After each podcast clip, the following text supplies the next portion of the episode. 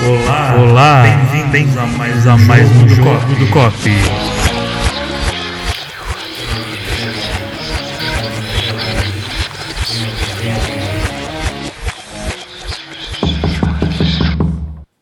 Olá, bem-vindos a mais um jogo do COP. Vamos dar as mãos e fechar a corrente novamente. Hoje presentes estamos eu, João Machado, Renato Salles. Dani Valentim. Olá, Patterson. Lalai. e aparentemente nosso espírito de hoje quer falar sobre. Parece que o Renato já teve um insight do que, que é o assunto, que é. O, o, a dúvida que eu queria trazer para os espíritos viajantes é entender o quanto a gente conhecer a língua do lugar que a gente vai visitar muda a experiência do lugar durante uma viagem. Hum, você quer dizer, tipo. Entendi. tá, mas vamos lá. Eu vou falar. Tá bom. É, teve uma vez que eu estava de viagem marcada para, ah, para Paris. Eu ia passar o Réveillon na Europa e eventualmente ia passar por Paris. E eu decidi que eu ia aprender francês, porque eu acho que chegando lá você tem que falar francês, porque eles odeiam falar inglês. Então vou me jogar no francês, vou aprender francês para falar com eles. E daí eu corri, fiz aquele módulo express, madureira do francês. claro que eu não consegui aprender, aprender absolutamente nada a tempo de conseguir me virar. E eu cheguei lá e eu fiquei balbuciando o meu, meu, meu pobre francês para as pessoas locais.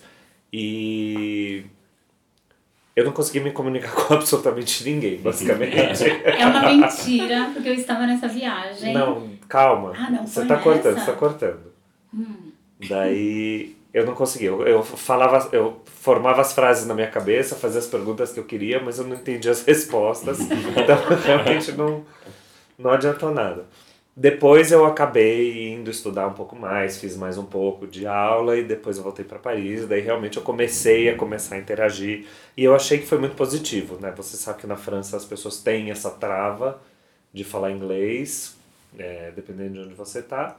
E se você chega e pelo menos tenta falar francês, eles acabam sendo muito mais solícitos.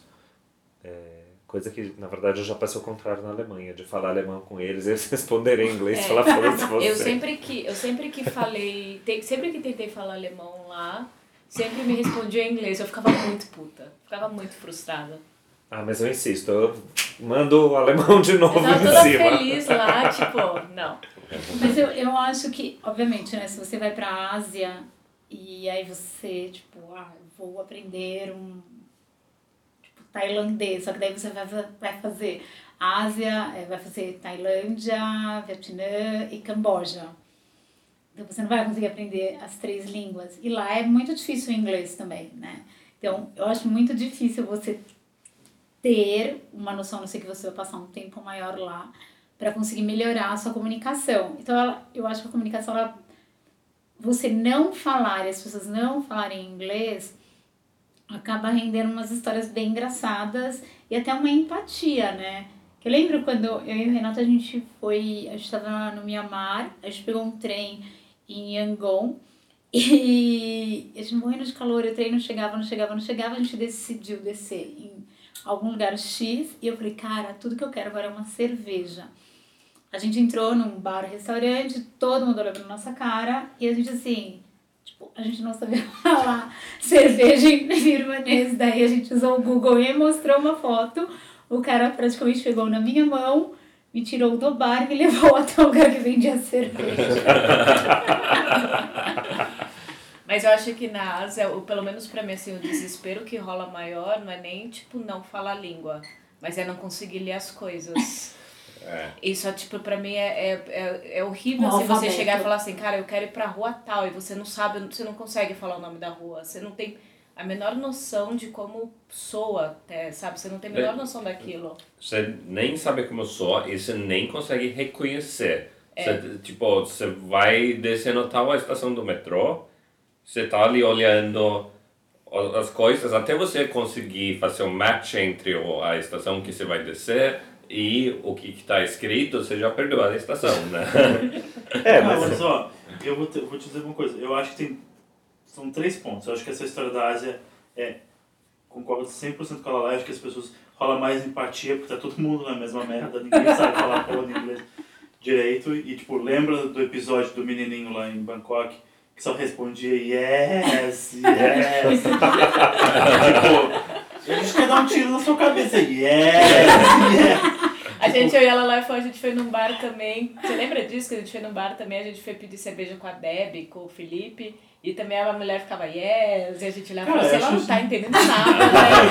Mas eu acho isso bonitinho. Agora, o que você falou de, de é, é, sei lá, de de não querer falar inglês na França, em Paris especificamente, cara, foi bem o contrário do que vocês falaram co- que aconteceu comigo. Em Paris eu fui, me virei super bem no inglês e na Alemanha foi o contrário. Lembra quando a nossa mala atrasou em, Berlim? Você saiu enlouquecido atrás do guichê da companhia, eu fiquei tipo uma barata tonta lá naquele. Que, nem lembro que, era, que era, era o Tegel, Tegel. né? E, e eu perguntando informação pro, pro guarda da Infraero Alemanha, alemã lá, e o cara, tipo, respondendo em alemão. Eu falei, moço, please, talk to me. É, mas- Mas Não, assim, eu acho que existem casos extremos. É óbvio que você vai para Tailândia, você não vai fazer um curso de tailandês, porque é uma outra realidade, é uma outra construção de língua, não tem nenhuma raiz com o que você conhece. Então não existe você, ah, vou dar uma aprendidinha de mandarim, não dá. Mas assim, quando a gente está falando de viajar para a Europa, por exemplo, países que têm línguas similares, por exemplo, francês que tem uma raiz latina, então Italiano, são né? similares, italiano, é, ou mesmo né, o, o, o inglês com o holandês, com, com o alemão, todos têm raízes germânicas, então ah, existe uma similaridade, mas ao mesmo tempo existe uma construção de pensamento e uma construção cultural a partir da língua. Isso é muito, é, isso ficou muito claro para mim quando a gente foi fazer curso de sueco. Gente, Porque- aqui, aqui eu acho que deveria abrir aspas, né? Porque o Renato e a Dani foram fazer curso de sueco. Não, causa aprender a falar curva, curva. Curva. Não, é que Nossa, eu tinha esquecido da eu amo curva. essa palavra. O que, que significa curva? Curva. Ah, ele fala curva? É, curva. É, Mas enfim, a gente, nós dois falamos alemão, nós dois falamos inglês, a gente falou, ah, que vai ser sueco, só que vai ser baba. E chegou lá, era tipo bizarro, é uma língua Tá muito freak. Porque assim, não, tem uma coisa, por exemplo, o alemão, a língua alemã, ela é muito alemã. Ou seja, vou me Que explicar. bom. O alemão, ele é muito cheio de regras e se existe uma regra, ele segue a regra à risca, não existe exceção. O sueco é o oposto, é tipo, existe a regra, mas 70% do tempo vai ser qualquer outra coisa que a gente vai inventar e não vai seguir regra nenhuma. Então é muito difícil e isso acaba impactando Só na Vou cultura. cortar. O foco não é a língua, o foco é o preju se prejudica ou não a sua. Mas se Viagem. prejudica, eu acho que é mais se melhora, não, eu né? acho que, não, acho que Se não é prejudica, né? Eu acho que é, você melhora o que que, o que que você tem de... O que você entende do lugar que você tá e o que você consegue co- interagir com as pessoas, porque muda, né? Eu, eu não falava português quando me mudei pro Brasil. É, nada, zero. E e eu acho que desde então, inclusive, tem melhorado a questão de das pessoas falarem inglês aqui. Mas Isso é um ótimo ponto. É, era, era nada, assim. A, a, a partir do momento que você saía do, do miolo de é, pessoas com edu, educação é, mais, mais completa, mais alta, é, ninguém, ninguém falava inglês. Hoje em dia as pessoas, até que você, você vê se de vez em quando. Teve Copa, né? Teve Copa. é, é, faz 10 anos, né? Então, Cara, mas eu acho que assim, é, é um Mas- grande espelho do que a gente vê fora. O que a gente vê. O Ola tá, tá provar. O que a gente vê lá fora, tipo, nem todo mundo fala inglês, é o que a galera vê quando vem pro Brasil. Nem todo mundo fala inglês. Só que eu acho que, cara, querendo ou não, o inglês é comunicação universal. Tipo, não, não tem como ser diferente. Eu Então. acho que o que você falou de França ou, ou Alemanha, das pessoas quererem falar as suas línguas é, é, nativas nas cidades, hoje em dia, creio eu, em 2018, isso é uma questão muito mais fora das cidades turísticas. Tipo, sei lá, se alguém em Paris que trabalha com turismo não quiser falar em, inglês, se fudeu, né? Porque, desculpa o palavreado, mas... Não, mas o que eu digo é o seguinte: é, a questão é a seguinte: o inglês sempre vai ser uma fuga. Ele sempre tá lá, a gente sempre consegue escapar pelo inglês. Por que fuga? Porque não pode ser uma, uma unicidade ao invés de uma fuga. Vai ser uma unicidade, mas é, é o seguinte: eu chego num lugar que às vezes eu, eu não falo a língua, então eu vou falar um pouco de inglês. A pessoa não vai falar minha língua, então ela também vai, só sabe a língua dela, ela também vai falar um pouco de inglês. Então nós vamos acabar usando um inglês que a gente tem, a nossa ferramenta, que talvez não seja tão rica, não seja tão elaborada, para fazer, se fazer entender. Mas que talvez se a gente tivesse falado a mesma língua, se a gente conseguisse falar a mesma língua, a gente poderia ter um intercâmbio muito maior e, e talvez ter uma experiência mais rica e você viver melhor a experiência no país. Eu acho que o, o, o grande lance disso é que às vezes assim, do tipo, você fala. A maioria das pessoas, elas falam, por exemplo, elas falam inglês, mas elas não se sentem confortável falando inglês.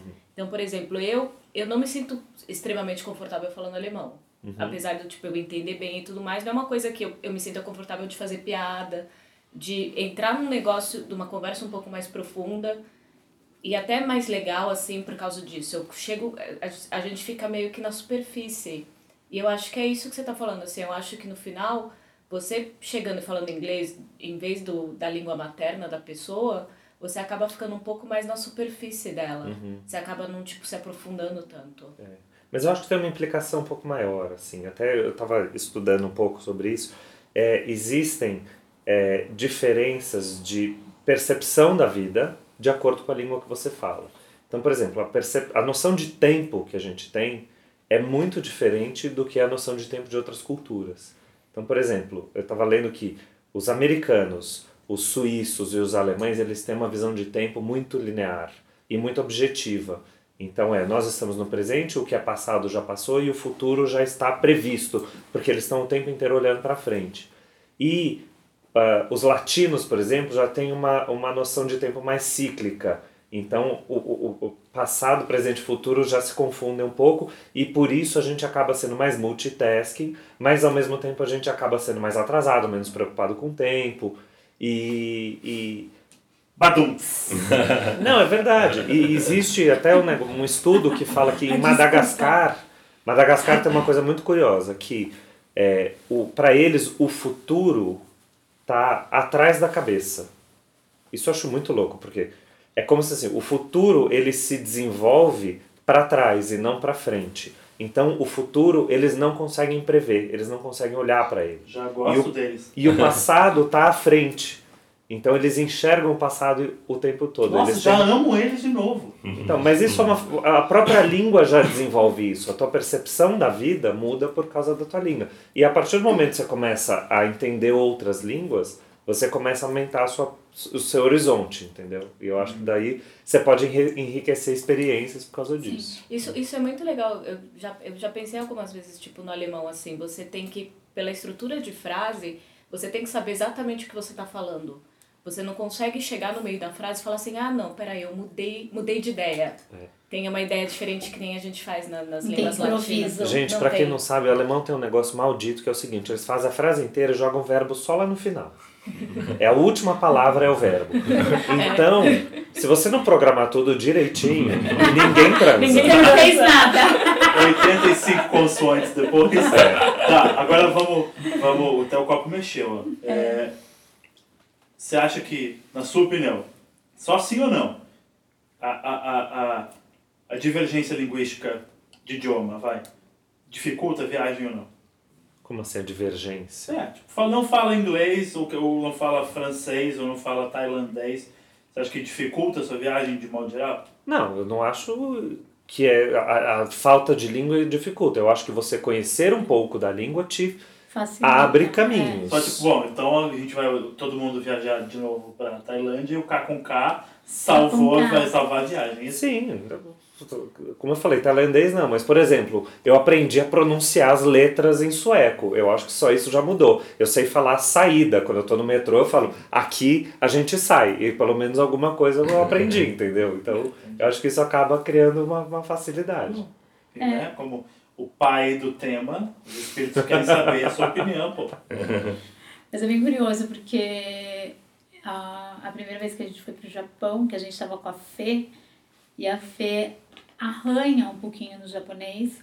E da viagem teve um conforto, porque o Japão é um país que as pessoas não falam inglês. E ela salvou a, a nossa pele muitas vezes, mesmo não falando japonês, mas tendo um vocabulário. Na minha segunda vez, que eu já estava sozinha e não tinha a Fê, senti muita falta dela, Fê.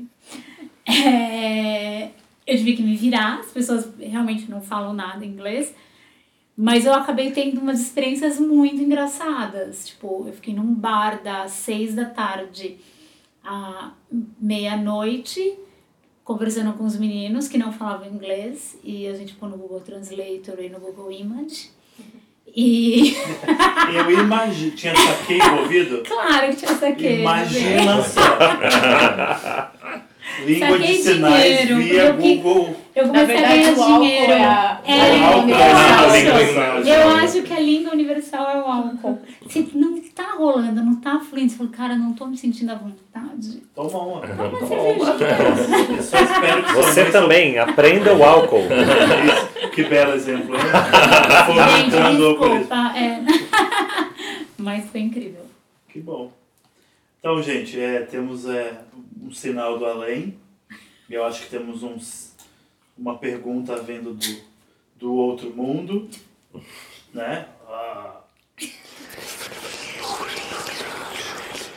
Bom, agora o assunto é o seguinte, mandaram perguntar quais são as boas do Réveillon 2018 e 2019. Hum? Eu acho que a primeira coisa é do tipo, quem aqui já sabe o que vai fazer no final do ano? Você já sabe, parabéns, você é muito bem organizado. A gente inveja vocês. Manda aí um, um how to do it pra É que eu gente. acho, eu acho que as pessoas acham que a gente é viajante super profissional, que já tem tudo acertado no, no meio do ano e, e coisa assim. E... Não. Primeiro, viajante profissional com dinheiro já, né? Antecipado. Ai, gente, a cada dia que passa, a minha conclusão sobre o Réveillon é a seguinte: viaje depois. Viagem dia 2. Ai, como dá trabalho, pelo amor de Deus. Eu Tudo odeio cheio. viajar no final do ano, Tudo odeio. caro. Bom, gente, Nossa. mas não adianta, a gente tem que. Eu fechei, eu fui.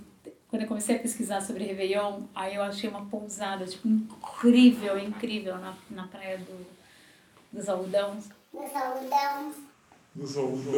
Praia dos Algodões. Algodões. Algodões. Praia do Isso eu não vou cortar, viu? Aqui, peraí, vamos ler. Algodões. O plural de algodão é algodões. Falando em língua? Falando em língua? Boa, Dani! É, Falando em língua, falando em língua. é, não, e aí eu me apaixonei por uma pousada, eu fui ver o, o preço e tava, tipo, uma semana e era, sei lá, 12 mil reais. E aí, tipo, indo no dia 5, a mesma pousada, uma semana, custava 3 mil reais. Só uma pergunta: onde é a Praia dos Algodões? É, na Bahia. Tá. Que, que é, É, onde então. vai ter a festa Chama. Cara, Chama. onde vai estar. Acho que metade do Brasil vai estar na Bahia nesse final de ano. É. De novo, né? Já faz tempo, né?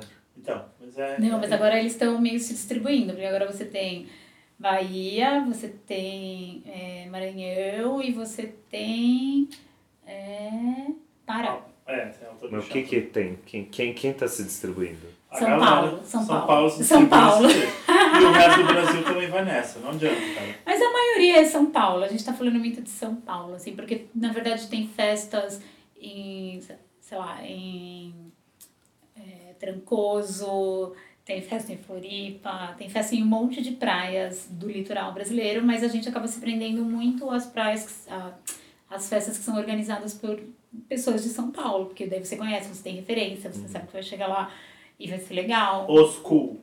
Não sei se são os schools. Sabe que pensando bem, nesse quesito eu- eu até tenho uma inveja muito grande dos cariocas, porque os paulistas têm uma coisa, né, um desespero de Réveillon, onde vamos? E daí vai aquela, aquela horda de gente pra Bahia. E os cariocas meio tipo, ah, se for viajar, ótimo, se não for, a gente tá no Rio, a gente tá feliz, né? A gente tá aqui, a gente tem praia, a gente tem festa, a gente tem Copacabana pra ir no Réveillon. Meu, tá tudo lindo. Eu acho que todo mundo que mora, ah, tipo, com o pé na areia tem essa sorte, né? Porque o que a gente quer, eu acho que o brasileiro, ele tem um desejo que é passar a virada do ano numa praia. Mas não Pular é as sete brasileiro, não, ondas, sei o quê. É, tipo, tudo é, eu só quero uma praia. Não é só brasileiro, não, Tá, cara. mas eu quero um ritual na praia. A gente tem muito isso. Mas será que é todo brasileiro? Será que tipo, o pessoal de Cuiabá faz isso? Não, ah, vamos pra praia, vamos pra Bahia? Eu, Cara, eu acho que que, a gente tem a coisa tem. das sete ondinhas ali. Mas, cara, no mundo todo, inclusive existem estudos que, que querem descobrir por que essa coisa. Todo lugar do mundo, praticamente, as pessoas dão um jeito de ir pra praia. É uma coisa que tem que estar na- no, no litoral. Nem no meio. mar Na, uma... na Suécia, não. Não, mas, tipo, meu, A sei gente lá, não vai pra praia, não, essa época. África do Sul. Cape Town vira um inferno, tipo, é o Rio de Janeiro sul-africano. Todo mundo pra Cape Town. É, Miami, é, sei lá, as maiores... Austrália, né? Austrália, Austrália, vai todo mundo pra- Sydney. Vai todo mundo pra, pra, pra beira-mar. É, mas daí tem uma questão também de hemisfério, né? Porque as pessoas querem pro verão, elas querem sair do da neve, né? Daí. Mas eu acho que as pessoas também, assim, eu não sei se todo mundo quer ir pra praia, porque eu já eu tenho uma impressão, principalmente quando você olha, ai, Nova York, Paris, Londres, né? Eu já passei um Réveillon horrível em Londres. É, as pessoas acabam querendo ir para os grandes centros acreditando que lá vão ter grandes festas. E aí elas vão, aí tá um filho do cão, e aí elas se frustram né? É tipo, como é passar o Réveillon em Nova York? Eu não sei, nunca passei. Eu tive uma prima incrível. que passou e odiou. Não, todo mundo Mas eu não tenho a menor matar. vontade de ir. Eu já passei em Londres e eu quis me matar com Baileys. Entendeu? A felicidade. Com Baileys. Pobrezinha morreu em pleno Réveillon. Do que de Bailey? Eu tive um casal de amigos que passou em Paris agora de 2017 para 2018, os dois. E eles falaram, cara, era tipo meia-noite sete, o telão já tava avisando, avisando, tipo, corram que o metrô fecha em 15 minutos. saiam da Champs-Élysées, saiam que os carros estão voltando a circular. E tipo, cara, Mas é bizarro. Eu não nós aqui passamos juntos um Réveillon em Trysil, na Noruega. É, Foi incrível, ele durou três minutos. Não, mas peraí, foi legal porque estávamos num grupo, foi divertido, a gente fez a nossa festa, mas eu já passei em alguns países, eu já passei nos Estados Unidos, na Noruega, na Tailândia e Ai, na, Argentina. Tailândia. Ai, Nossa, na Tailândia. E nenhum, não Na existe. Tailândia era na praia, gente. Ó, E peraí, aí em, gente em homenagem à Tailândia, vai tocar uma musiquinha agora que vocês vão ter noção do que foi o nosso Réveillon.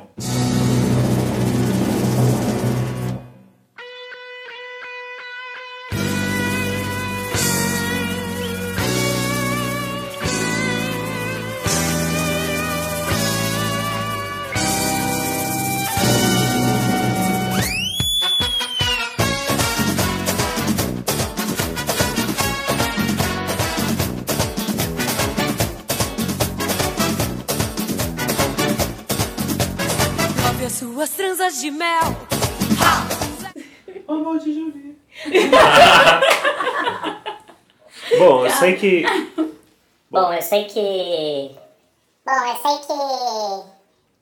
mesmo tendo todas essas, essas experiências, nada se compara a Réveillon no Brasil. E- e- e- isso é, é Eu é triste falar, mas assim, se você quer passar uma noite de Réveillon boa, não sai do país. Daí você vai ter que enfrentar os, os preços absurdos para ir para Bahia, vai ter que pegar o trânsito para ir para o litoral uh, de São Paulo do Rio, não tem jeito, porque daí são as melhores festas mesmo. Tá, e ó, espíritos querem saber, ó. Na opinião de vocês, qual é o vai ser o point do Réveillon brasileiro esse ano. Pra mim seria uma casa de praia num lugar isolado. E pra você, Dani? Ai, gente, eu odeio Réveillon. Odeio Réveillon. Provavelmente em São Paulo. São Paulo fica maravilhosa, né? No final Ah, do tem ano. que Não dá pra negar. Então, pode em Dá São pra Paulo. deitar na Rebouças, assim, tipo, armar uma piscina de plástico no meio da Rebouças. Dá pra acampar no meio da É hora de você ir pra todos aqueles restaurantes super concorridos, Mocotó, sabe? Chega meio-dia no Mocotó E não tem fila. e não tem Não fila. abriu. Cara, eu acho que de novo, obviamente, Bahia vai bombar. É, que, tipo, coisa pra galera. E, e Pará. Quem E não tá na Bahia tá lá.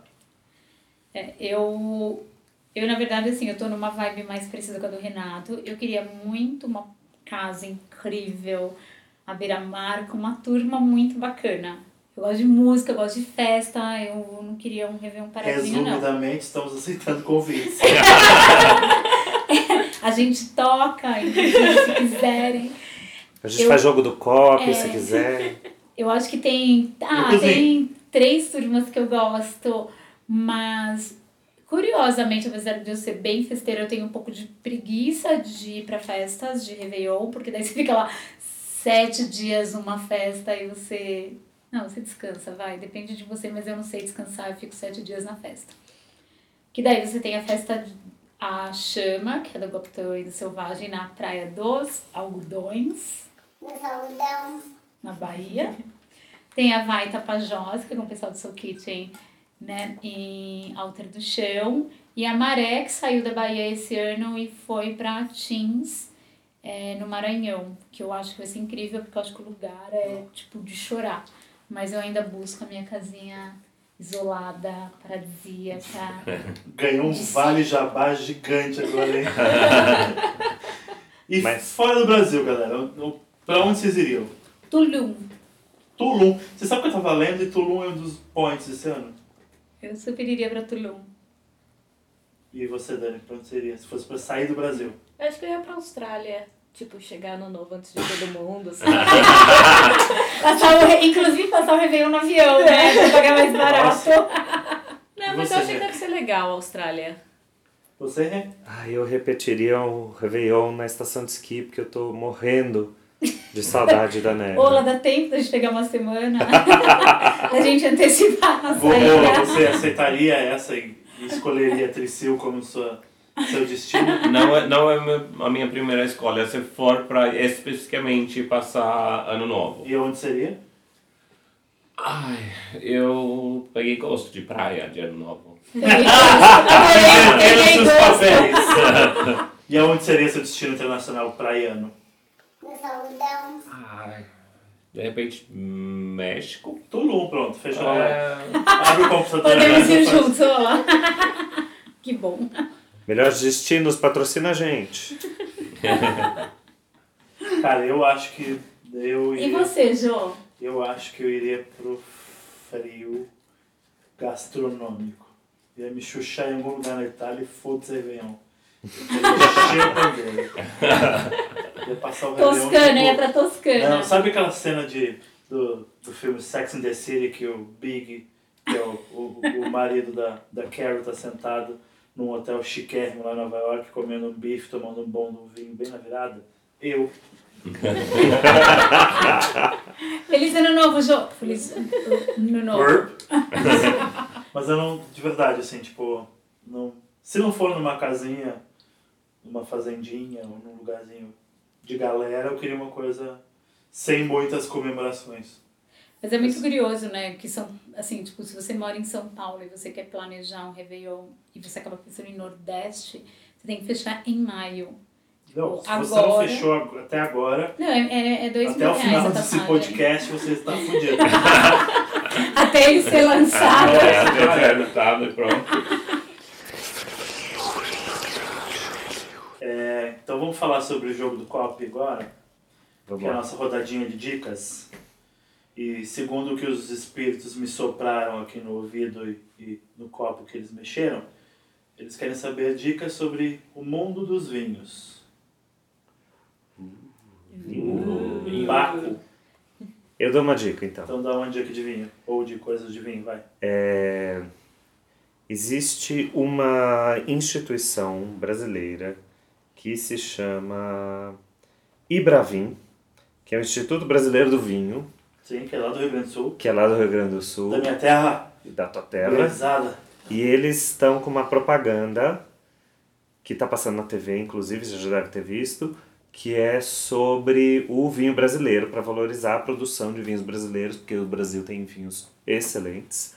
E é muito legal, vale a pena ver a propaganda, só procurar no YouTube o que você acha. É bem legal, já vi. E eu até posso procurar aqui o nome, peraí, já falo. Dani? Tá, é, bom, eu tô voltando esse ano de novo para Montevidéu, no final de novembro, e um dos motivos é vinho. e aí eu tenho duas dicas, na verdade, para dar.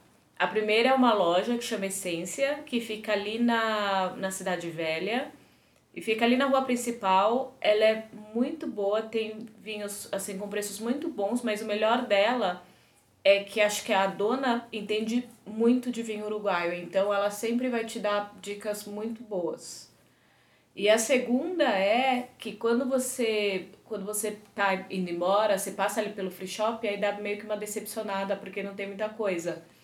Mas tem uma segunda loja de vinho que é logo ali no portão de embarque, que também é excelente e eles têm também muito é, o um dos caras que trabalham lá entende também muito de vinho então ele te dá várias dicas legais, assim. Tanto que a gente comprou um dos vinhos da vida lá, que eu não lembro o nome. Mas depois eu te passo pra você colocar no, nos links de baixo. É, Renato, você também pode passar o, o, o link do comercial, a gente põe aqui embaixo nos, nos comentários do post. Tá legal. Lalai, dica de vinho? Ou de coisa de vinho? É, me chamem pra tomar um vinho. No saludão. Lá lá é sempre se esquivando. Fica a dica. Fica a Na verdade, dica. assim, a gente acabou de voltar do Ushuaia, a gente tomou um monte de vinhos incríveis, é, principalmente do Da Patagônia. da Patagônia. É, o meu favorito foi o Pinot Noir Bodega Delfim del Mundo. E teve um que a gente tomou na festa, que era um Malbec, muito bom, que no dia que a gente discotecou, mas esqueci o nome. Mas eu acho que os vinhos da Patagônia geralmente são muito bons. Esse que você Entendi. esqueceu o nome, você Eu, procura eu vou depois. a gente procurar e depois eu vou colocar no post, tá? Mas é, eu eu concordo com ela lá. É, principalmente Pinot Noir de Patagônia, os que eu tomei, que não são tantos, porque não é tão fácil de achar, é, foram todos bem bons. E esse do Bodega do Fim do Mundo é realmente um dos meus vinhos favoritos. Uma dica dupla, então. Dica, é, dica em dobro. Dica reforçada. Agora só Bem fazer, reforçado. só vou fazer um parênteses Mas- rapidinho. É, vocês aprenderam como segurar a taça?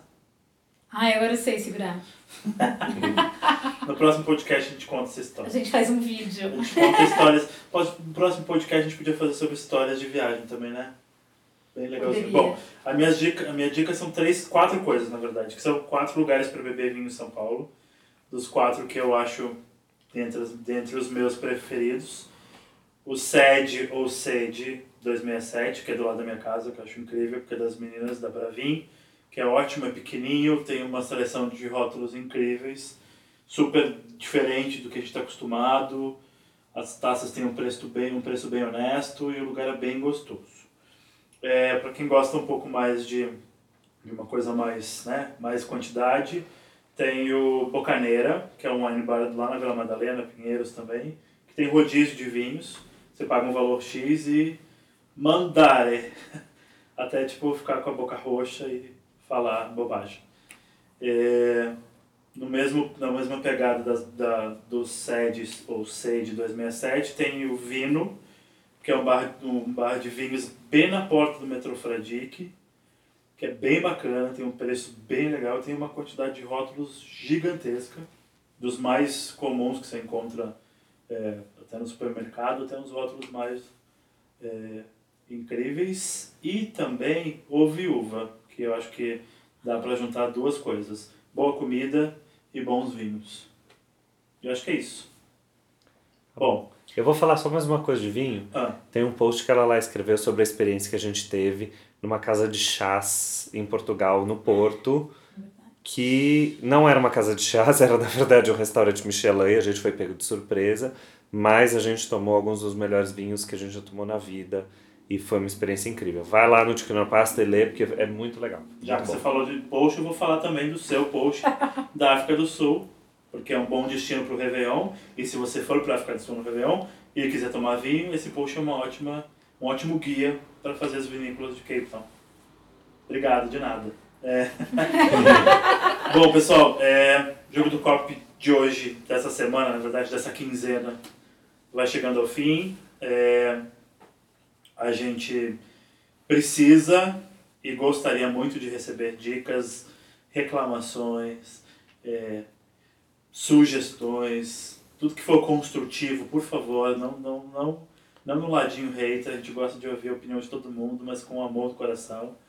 É, Convites. convites para beber vinho, para viajar no Réveillon. Podem me chamar pra tomar vinho. É, e é isso, a gente se fala daqui uns dias de novo. Segue a gente no Instagram, aquela coisa toda de blogueirinho, sabe? Assina a nossa newsletter. Assina a nossa newsletter, que inclusive essa semana falou sobre é, as línguas, questão das questão línguas. das línguas, é, que tá bem bacana. Semana que vem vai ter mais coisas legais na newsletter. E manda dicas de Réveillon, dicas de vinho, críticas e tudo mais. É isso. Beijo, até semana que vem. Até a outra semana, sorry. Quebra o copo? Quebra o copo.